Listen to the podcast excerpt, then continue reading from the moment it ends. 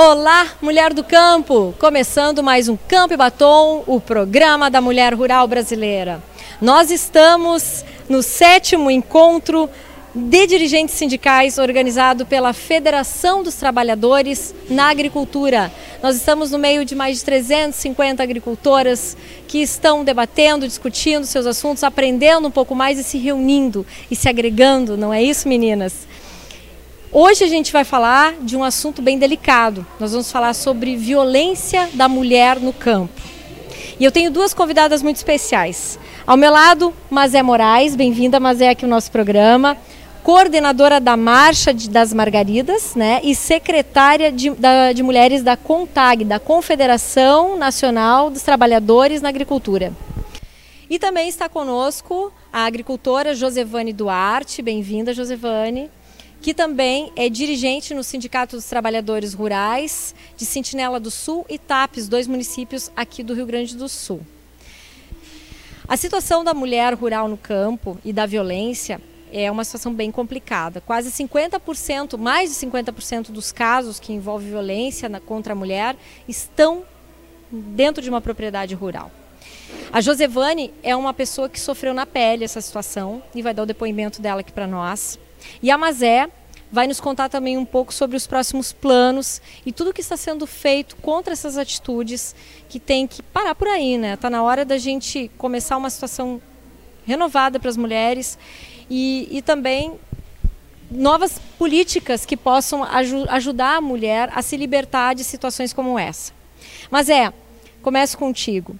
Uh, o que é a Marcha das Margaridas, em primeiro lugar, e o que ela tem a ver com toda essa proposta contra a violência da mulher no campo?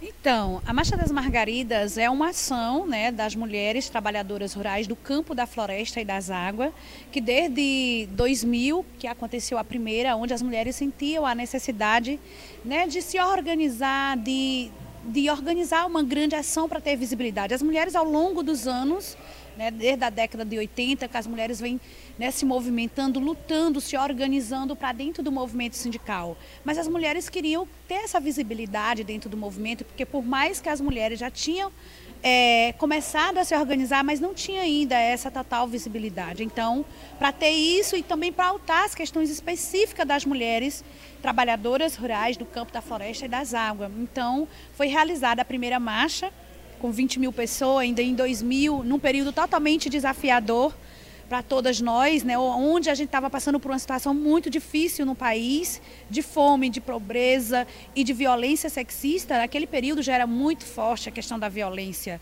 E aí, daí para cá, as mulheres vieram cada vez mais se organizando e realizando a cada quatro anos marcha das Margaridas, que é a Marcha das Margaridas, é um processo de formação política e de construção e de mobilização na base, que culmina naquele grande momento, aquela coroação em Brasília. Então, agora em 2019 é a sexta marcha que a gente realizou, a maior marcha das Margaridas, das mulheres, né, da América Latina, que foi realizada em Brasília. E vocês fizeram uma proposta relacionada a, a contra a violência no campo? Exatamente. Então, todas as nossas marchas, um dos principais temas dos eixos da marcha é a questão da violência contra as mulheres.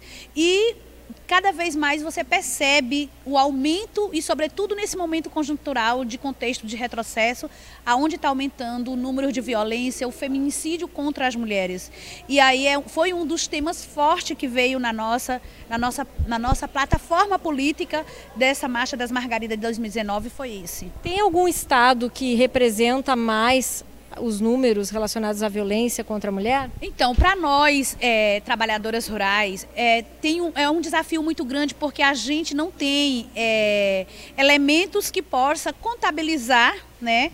Essa questão do que acontece no campo. Então, para nós ainda é muito mais difícil. Por isso que a gente não tem como dizer qual estado. Pode dizer no, na situação das mulheres urbana, mas a situação das mulheres rurais para a gente é muito mais difícil porque primeiro que as mulheres não têm esse esse esse diagnóstico de como é que está a situação as mulheres não têm, às vezes, nem como recorrer, a quem recorrer. Porque nós estamos lá no campo, nós estamos lá na propriedade, nós estamos lá na localidade.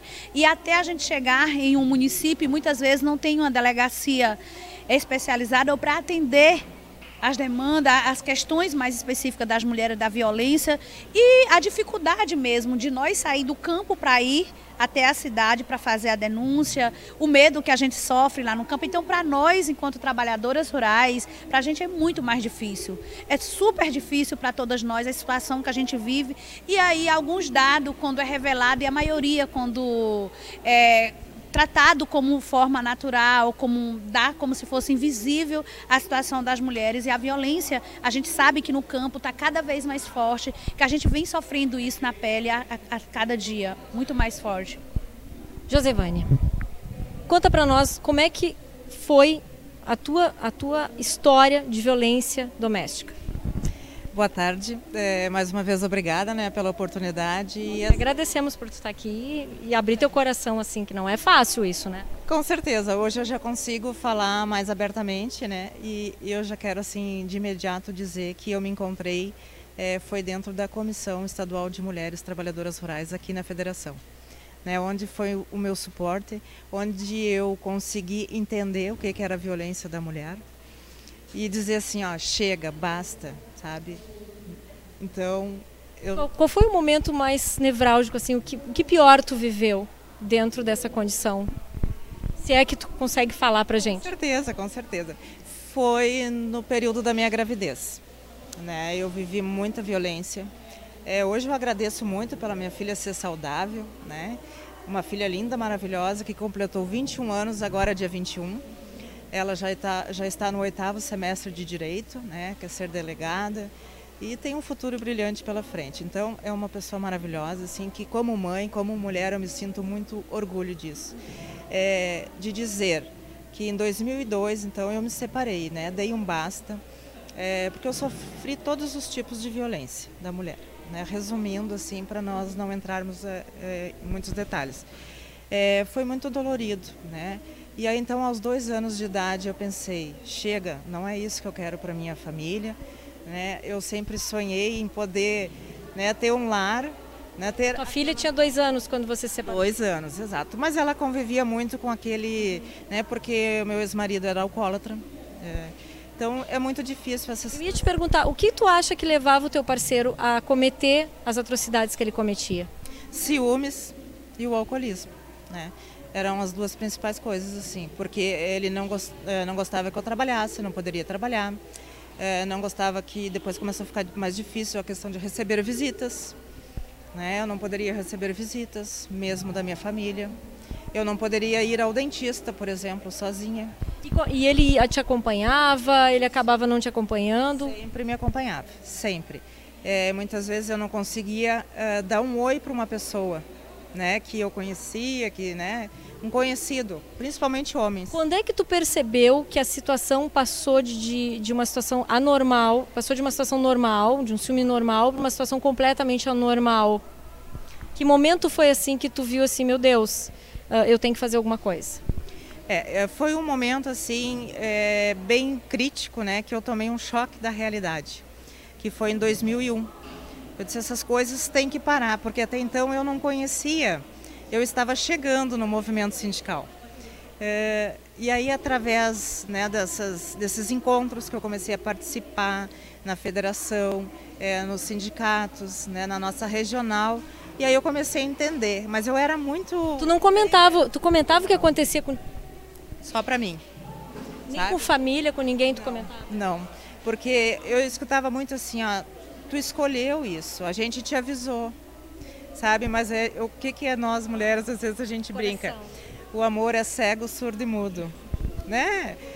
Mas assim, como eu falei anteriormente, eu não me arrependo, né? Tenho uma filha linda, maravilhosa, me serviu de exemplo e hoje eu consigo falar abertamente esse caso, porque antes eu chorava muito, eu não conseguia falar, sabe? É, hoje eu já vejo isso assim, ó, foi um período que eu passei que me serviu de muita lição e que hoje eu posso passar para minhas companheiras, né? E ontem, uh, numa, numa das nossas uh, atividades no campo, teve uma mulher que veio falar de violência para mim. As mulheres, elas se conseguem se abrir contigo e trocar essa informação contigo, né? É. E eu também consigo é, passar isso para elas hoje com mais segurança, entende? Então, a forma que tu encontrou de ajuda foi a, por meio de outras mulheres. Foi isso? Tu, tu foi numa palestra? O que, que aconteceu exatamente? Porque assim, ó, veja bem, se fosse nos dias de hoje, claro que a primeira coisa era registrar uma ocorrência. Que não tinha na época que tu sofria o, o a violência. Assim, ó, eh, eu digo na minha ignorância, né? Para mim, violência era somente apanhar. Né? A violência da mulher era só apanhar. Mas não, eu tive meus documentos queimados, eu tive as fotos da minha filha, uh, os primeiros dias de vida dela queimado, eu não tenho registro do nascimento dela. São coisas que para nós mulheres e mães é muito legal, né? E que a gente guarda. Então eu tenho isso na minha memória, Sim. né? São os, os registros que eu tenho. Mas é, eu não, não imaginava. Muitas vezes nos pedidos de socorro, é, vizinhos, né, escutavam, mas eles não, eles não metiam a colher, como se diz hoje, né?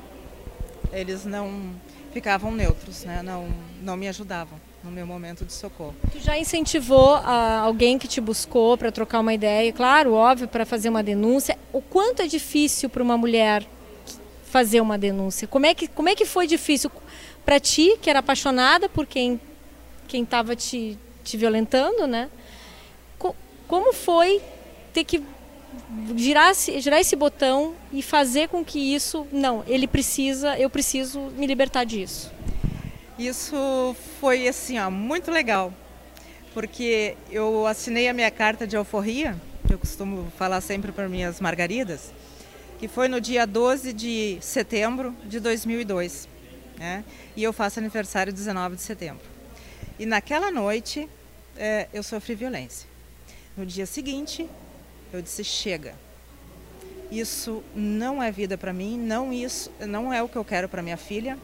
Eu simplesmente arrumei as minhas coisas, minhas roupas da minha filha e saí pela porta da frente, sem olhar para trás, e voltei para casa dos meus pais. Né? Fui muito bem recebida de novo. É, e ali chegou. Né? Não, não pedi pensão para minha filha, porque assim, ó, eu podia muito bem e pude muito bem criar ela. Queimou a ponte que tu atravessou.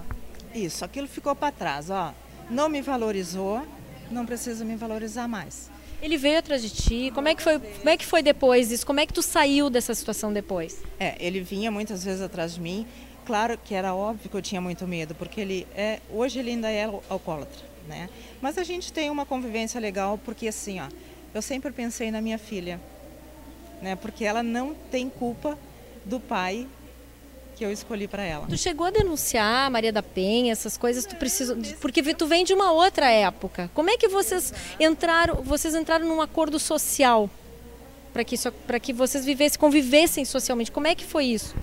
É, é exatamente o que tu falou, de uma época bem mais difícil, né? Que eu não sonhava nem que existia uh, a Maria da Penha, né? A lei. Mas a gente chegou numa convivência, ó, né? Não deu, nós temos que respeitar a nossa filha, né? É incomum, é incomum nós temos uma filha e a gente precisa ser sociável, né? Então, tu não vai me incomodar, tu não vai vir...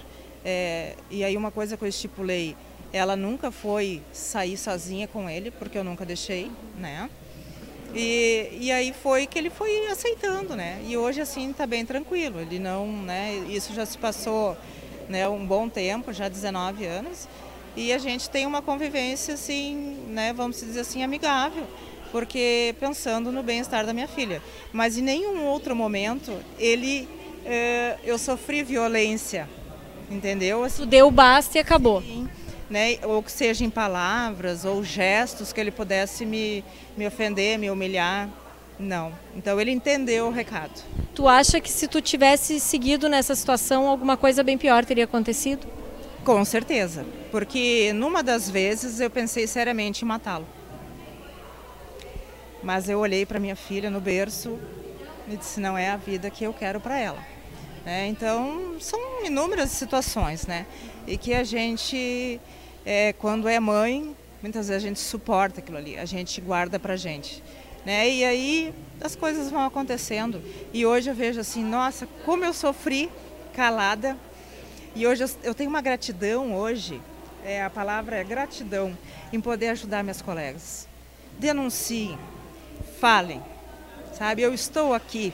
Se alguém gritou, precisou de ajuda, eu sou a primeira a estar tá lá. Porque quando eu precisei, eu não tinha ninguém. Então, isso é muito bacana, gurias. Eu tenho, assim, a gratidão em poder ajudar minhas colegas nesse momento tão difícil que é a violência contra a mulher. Campo e Batom, programa sempre às quartas-feiras, 16 horas às 16h30. E o telefone está aberto para ti, mulher. Liga aí 9951 9936-85150. A gente espera a tua ligação e quer teu depoimento e que tu venha contar a tua história também. Mas é, a situação da Josevane é, me, é menos pior, é mais suave do que outras mulheres de outros lugares do Brasil? Então, a gente que acompanha muito né, as discussões, os debates em todo o, o nosso Brasil, em todos os estados, então o depoimento da companheira é muito parecido com várias outras companheiras que vêm sofrendo e que não têm a mesma coragem que a companheira teve, né? Então, assim, é, é, vários depoimentos. Isso dói muito quando a gente escuta isso, porque infelizmente, assim como ela, tem, tem tantas outras mulheres que estão aí, que não conseguiram ainda se libertar, que está precisando inclusive de uma, de uma palavra, às vezes só uma palavra consegue mudar a vida e consegue salvar a vida de, de uma outra pessoa, sabe? Qual é o perfil das mulheres que sofrem violência no campo? Idade, assim, é, qual, qual é, qual é o perfil delas? Ah, geralmente não é, não é nem questão de idade, porque hoje geralmente as jovens também, as jovens mulheres têm sofrido muito isso. Mas assim, quando você vê uma companheira, uma mulher que vem sofrendo violência, geralmente ela é mais trancada. Ela tem mais medo de falar, né? De, de falar algo, como se ela vivesse assim acorrentada mesmo, com medo, inclusive deprimida. Então, quando você consegue visualizar em uma atividade uma companheira que fica nessa situação, você pode se aproximar, porque eu tenho certeza que aquela companheira está precisando de ajuda. E de repente uma fala. Muitas vezes as mulheres sofrem violência dentro de casa, como a, a, a Josi, Jodivane acabou de falar, porque às vezes as mulheres, por exemplo, a violência de queimar os documentos, para muitas companheiras acham que isso não é violência. Até ela despertar que isso é uma violência, a mulher até ela sacar que está sofrendo violência, ela precisa primeiro apanhar para ter. Né? Às vezes ela, ela apanha, ela nem tem percebido que a palavra, que às vezes machuca muito mais do que uma, um, um tapa na cara. Eu costumo dizer isso porque, assim, às vezes a, a, pessoa, só em lhe chamar de gorda, de chamar de magra, de dizer que você não faz uma comida que preste, tudo isso nós, as mulheres, sofrem no dia a dia no campo e que muitas vezes não se dão conta dessa violência brutal. Por que, que elas não se dão conta? Porque já vem isso de uma vivência da escola, da família. De onde que vem isso? De onde vem essa, essa esse estou acostumada a essa situação, enquanto que vira uma bola de neve tão grande e, e, e acarreta para a violência. É, muitas vezes é, a, a, a, a pessoa é criada em uma família altamente conservadora conservadora, né? Eu venho, por exemplo, de uma família de um pai, por exemplo, o meu pai a vida inteira, a minha mãe serviu o meu pai daqui, tem que levar o almoço, tem que levar o café, tem que buscar o prato, tem que levar a água, tudo aquilo. Então a gente já nasce de um berço e o movimento sindical, eu confesso que quando eu escuto você colocando, o movimento sindical nos liberta. Esse processo de formação específico ou não para as mulheres, isso nos liberta. Participar de ação como a Marcha das Margaridas, trocar experiência com outras mulheres, ouvir depoimento de outras companheiras, isso nos desperta para a gente. A troca, né? A troca entre mulheres, ela causa a evolução dela própria. Exatamente. Então, assim, muitas vezes as mulheres continuam apanhando e é porque não tem conhecimento dos seus direitos, né? não tem alguém que, que dê essa fala, que defenda e que diga, companheira, isso que você que está acontecendo na sua vida é violência. Elas estão sofrendo violência e nem se dão conta que aquilo ali é violência. Então, a partir do momento que você começa a conversar, que você faz roda de conversa, que você vai começa a debater, que você, eu estou realmente sofrendo violência e eu não aguento mais isso, basta para minha vida, não dá. Então, o movimento sindical tem nos proporcionado muito isso, né? Esses processos formativos que vai cada vez mais nos fortalecendo e abrindo novos horizontes e caminho. E isso é muito importante, eu fico feliz disso. As características são essas. Geralmente a mulher que se liberta, que acorda, ela acaba saindo de casa, abrindo mão e é muito difícil para ela isso, porque muitas vezes ela é dependente eh, financeira do marido ou constrói alguma coisa junto com ele, né?